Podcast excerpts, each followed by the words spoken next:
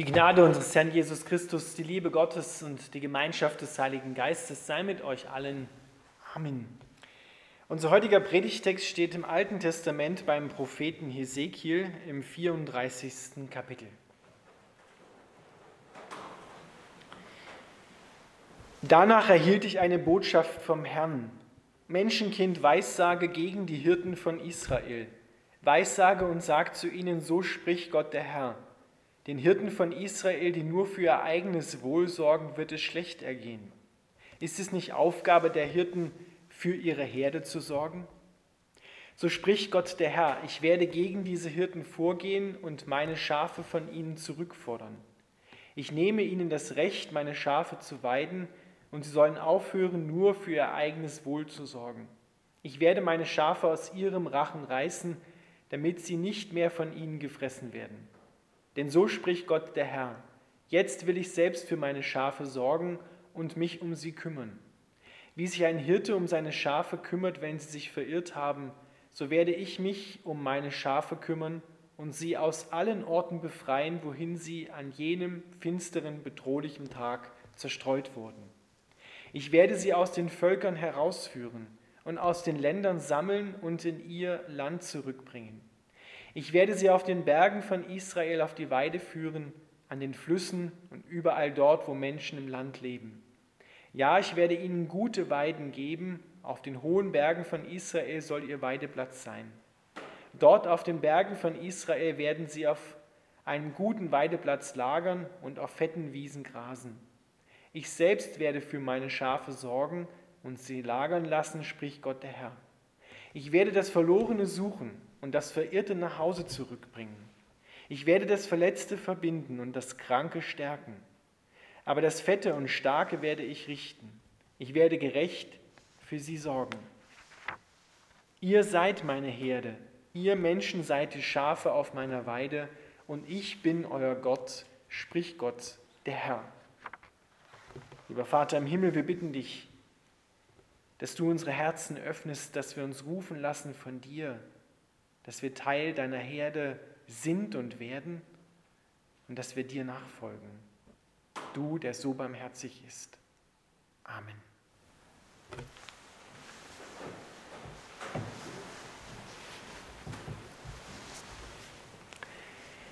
Ihr Lieben, wir begegnen hier in unserem Predigtext zwei unterschiedlichen Herzenshaltungen. Und die möchte ich am Anfang beide gegenüberstellen und herausheben und dann wollen wir uns die Herzenshaltung des guten Hirten anschauen. Die eine Herzenshaltung, gegen die Gott ist und gegen die er aufsteht, die kann man mit einem Satz zusammenfassen, Leben für sich selbst. Für sein eigenes Wohlsorgen heißt es hier in unserem Text. Beim Propheten Jesaja wird dieses Problem, was wir alle durchaus kennen und haben, so beschrieben. Jeder sah nur auf seinen eigenen Weg.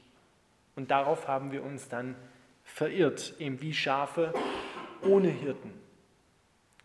Das Herz des guten Hirten wird beschrieben, er lebt für die Schafe, für andere. Und so wird der gute Hirte im Neuen Testament, der Jesus Christus ist, ja auch beschrieben und er sagt, ich lasse mein Leben für die Schafe. Ich lebe nicht für mich selbst, schaue nicht auf mein eigenes Wohl, denn dann wäre Jesus nicht ans Kreuz gegangen, sondern hätte geschaut, dass er gut bei wegkommt, sondern er hat sein Leben für die Schafe gegeben. Er hat für andere gelebt. Und genau diese Herzenshaltung für andere zu leben, die möchte Gott auch in unserem Leben, in unserem Herzen hervorbringen. Das können wir nicht von uns selber machen. Das müssen wir uns schenken lassen. Wir kennen vielleicht beides in unserem Leben. Es gibt phasenweise ja auch Stellen, wo wir nicht nur auf uns schauen, sondern wo wir auch auf andere schauen, wo uns ein anderes Leid berührt, eine andere Not und wir dann für andere sind. Aber dann kommt wieder eine Phase, wo wir, wenn es bei uns dann eng wird und wir glauben, wir kommen zu kurz, dann sind wir wieder so, dass wir nur auf uns schauen. Und das ist eigentlich das, sagt Gott und macht es auch immer wieder deutlich, was wirklich in unserem Herzen abgeht. Dass wir hauptsächlich auf uns schauen und für uns leben und nicht für andere. Wir haben dann Angst, dass wir zu kurz kommen, wenn wir von dem, was wir haben, etwas abgeben müssen. Und da rede ich nicht nur vom Geld, sondern rede ich auch von Zeit, von Kraft, von dem, was Gott dir an Gaben gegeben hat, an Fähigkeiten, an Talenten, das mit anderen zu teilen und für andere da zu sein, auch wenn es für mich vielleicht negative oder Nachteile mit sich bringt. Jesus wusste, dass er nicht nur der gute Hirte ist, sondern er wusste auch, dass es da noch einen gibt, der auch für ihn der gute Hirte ist. Gott, sein Vater, hat all seine Mangel ausgefüllt und Jesus hat aus dieser Fülle des Vaters, die er ihm gegeben hat, heraus gelebt. Er hat nicht aus dem Mangel gelebt und hat Angst gehabt, dass er zu kurz kommt, sondern hat aus der Fülle Gottes gelebt und hat das mit anderen Menschen, mit uns geteilt. Und genau das ist diese Herzenshaltung, diese Einstellung, diese Motivation, die auch bei uns landen will. Dass wir Menschen werden, die nicht mehr für sich selbst leben, die nicht mehr auf sich nur schauen, wir sind ja oft so, dass wenn wir uns verirrt haben, dann merken wir das ja oft nicht. Genau wie Schafe das nicht merken, wenn sie sich verirrt haben. Meistens erst, wenn es dann schon zu spät ist. Und dann brauchen wir einen guten Hirten, der uns dort wieder herausführt. Jetzt lasst uns mal schauen, wie der gute Hirte ist, was er alles tut. Das Wort Hirte im Hebräischen ist ein aktives Wort. Er ist der Weidende, er ist der, Hütende. Das ist entgegengesetzt dem Bild, was wir manchmal so vom Hirten und seiner Schafherde haben. Kennt ihr vielleicht so aus, aus ähm, alten Gemälden so, der Hirte, der auf seinem Stock lehnt, so ein bisschen verträumtes Bild, die Schafe lagern da irgendwo groß auf der Wiese und der Hirte steht und guckt sich das so an. Also das sieht nicht sehr aktiv aus. Ja, da sind die Schafe eher aktiver, weil die da fressen, aber der Hirte scheint recht passiv zu sein. Hier haben wir genau etwas anderes, denn Hirte sein, dieser Beruf damals in Israel, war einer der gefährlichsten Berufe, die man überhaupt ergreifen konnte, weil damals gab es in Israel wirklich reelle Gefahren für die Schafe, Bären, Wölfe, gar Löwen, gegen die sich der Hirte und er seine Schafe verteidigen musste. Er musste wirklich sein Leben im wahrsten Sinne des Wortes zwischen sich und die Schafe bringen, um seine Existenz zu sichern, weil die Schafe waren alles, was er hatte und dafür hat er sein Leben zur Verfügung gestellt. Und genau das hat der König David, der den Psalm 23 gedichtet hat, ja in seinem Berufsalltag gemacht. Er war ja, bevor er König geworden ist, Hirte. Der wusste genau, was das heißt, gegen Raubtiere auch zu kämpfen und auch gegen widrige Wetterbedingungen zu kämpfen. Das war nicht einfach und auch gar nicht lustig und gar nicht romantisch sondern da musste er wirklich sein Leben, seine Gesundheit einsetzen. Und er hat dann erfahren, ja, so ist Gott. Er setzt sein Leben für mich ein. Er ist der gute Hirte für mich. Und so heißt es da hier, Ezekiel sagt das, wie sich ein Hirte um seine Schafe kümmert, wenn sie sich verirrt haben, so werde ich mich um meine Schafe kümmern und sie aus allen Orten befreien, wohin sie zerstreut worden sind. Das gilt in erster Linie für das Volk Israel und dann in zweiter Linie auch für uns. Wir leben gerade in dieser Zeit seit 1948, als Gott letzten Endes veranlasst hat, dass der Staat Israel wieder gegründet werden darf, führt er sein Volk, die Juden aus aller Welt zurück nach Israel. Mittlerweile sind es schon 9,6 Millionen.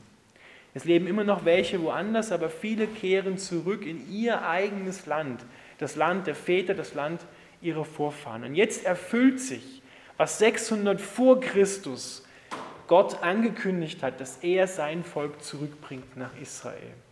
Also daran merken wir schon, Gott hält sein Wort. Aber wir dürfen das auch für uns nehmen.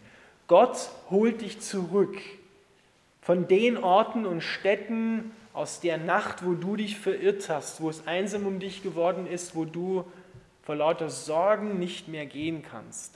Dort holt er dich zurück. Und er sagt nicht, ja, hast halt Pech gehabt, hättest besser aufgepasst. So läuft es in unserer Welt. So sind wir manchmal auch zueinander. dass wir sagen, ja, ich habe es dir ja gesagt. Pass auf, du musst nur das und das machen oder den Knopf drücken und dann wird es schon wieder funktionieren. So ist es eben nicht. Und so glauben wir oft, dass wir die Fehler unserer Vergangenheit ausbaden müssen und die Suppe, wie es so heißt, auslöffeln müssen. Aber Gott sagt, nein, das musst du nicht. Der Prophet Jesaja sagt es in seinem Wort: Die Strafe lag auf ihm.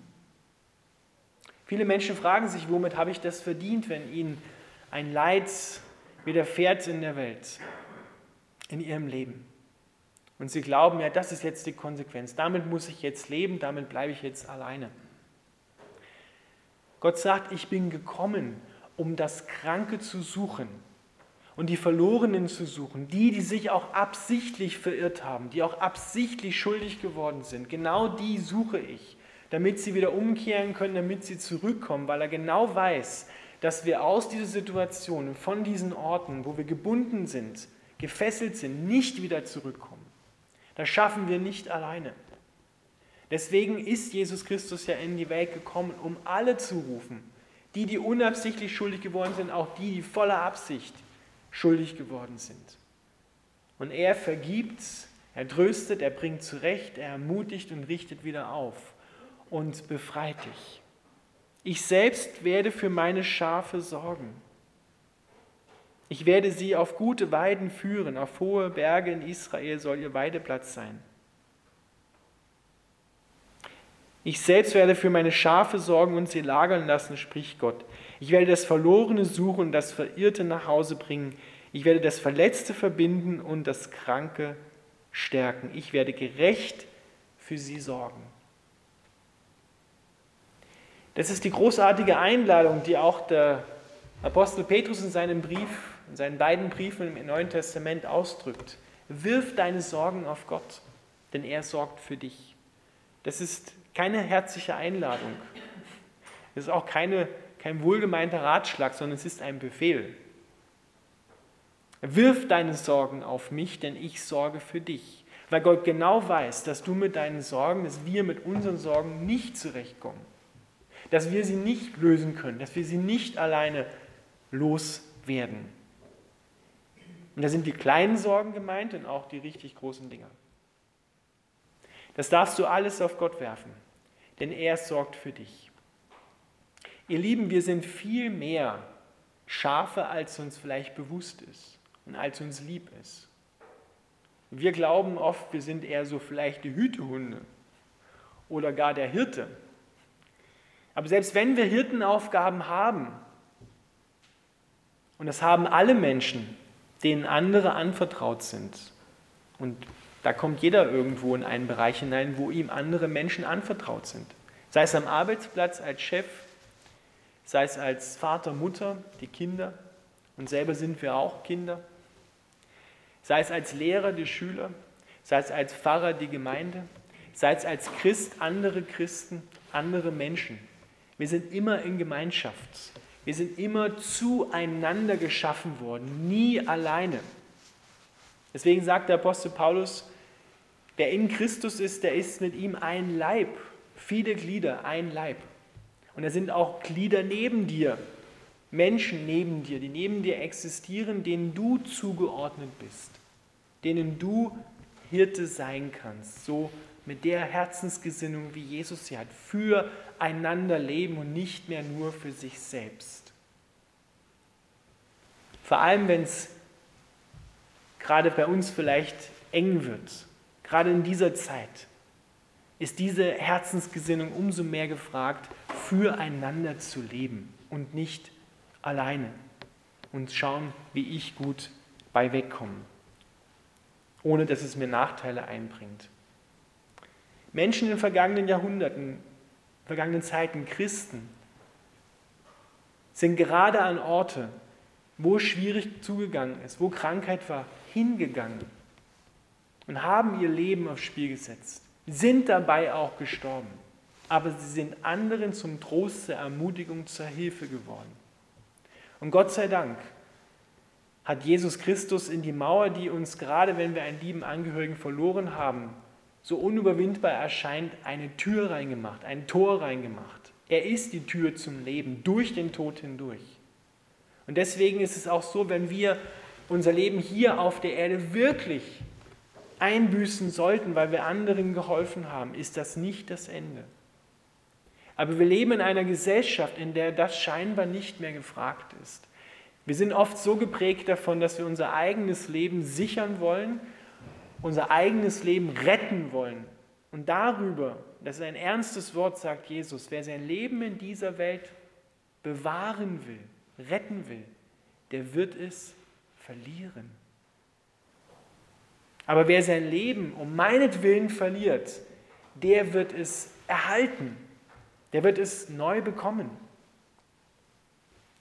Und wir brauchen gerade in dieser Zeit und in der Zukunft, haben wir immer gebraucht, aber gerade jetzt werden wir neu daran erinnert, Menschen, die solch ein Hirtenherz haben, wie Jesus es hatte. Dieselbe Gesinnung, sagt der Apostel Paulus im Philipperbrief. Habt dieselbe Gesinnung wie Christus, der für andere lebte. Nicht um sein Leben durchzubringen und sein Leben zu retten, damit er groß rauskommt, sondern damit andere groß rauskommen, damit anderen geholfen wird. Und er wusste genau, dass er dabei nicht zu kurz kommt. Der hat nicht aus seinem Mangel herausgegeben, sondern aus der Fülle, weil er wusste, er wird immer wieder gefüllt und ist gefüllt mit, der, mit dem Leben Gottes, mit dem Leben des Vaters. Und das müssen wir zuallererst wissen, dass Gott dein, mein, unser guter Hirte ist, der wirklich, wie es im Psalm 23 im ersten Vers ist, allen Mangel ausfüllt. Kannst du dir das vorstellen? Er füllt allen deinen Mangel aus. Und wie oft kommt das vor, dass wir im Alltag gewaltigen Mangel haben? Und darüber spricht Gott, ich fülle all deinen Mangel aus.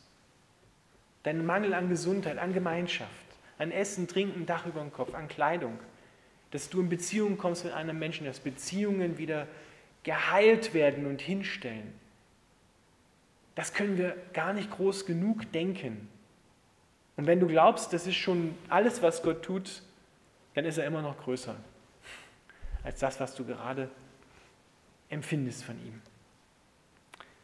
Gott will sich selber kümmern und in Jesus Christus macht er das auch. Er lässt seine Schafe nicht alleine. Er kommt zu uns und ist für seine Schafe da.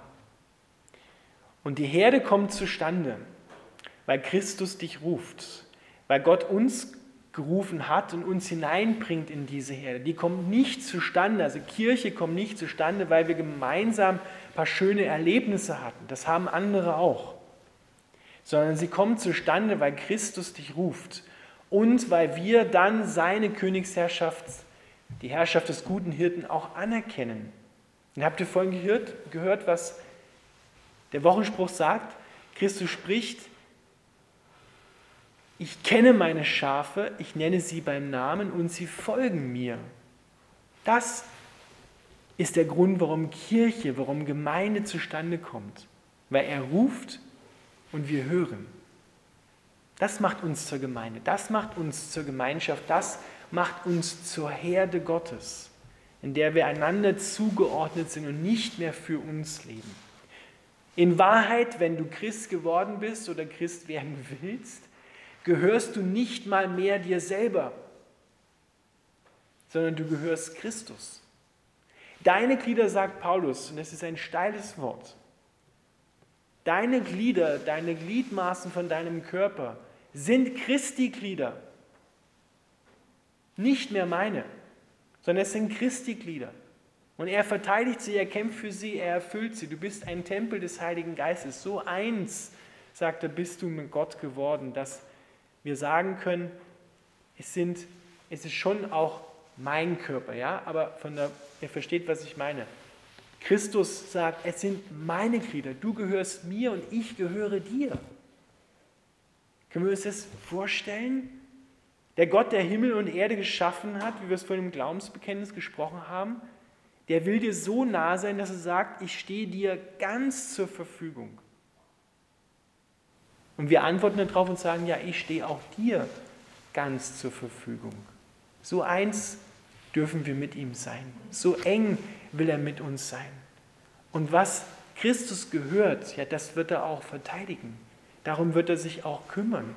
Da wird er schauen, dass die im Bild gesprochen die Raubtiere nicht über dich herfallen und dich nicht zerreißen, sondern dass er dich rettet und sein Leben einsetzt für dich und aus allen Sorgen und aus allem, was dich kaputt machen will, was dich umbringen will, herausrettet und dir ewiges Leben gibt. Das ist der gute Hirte.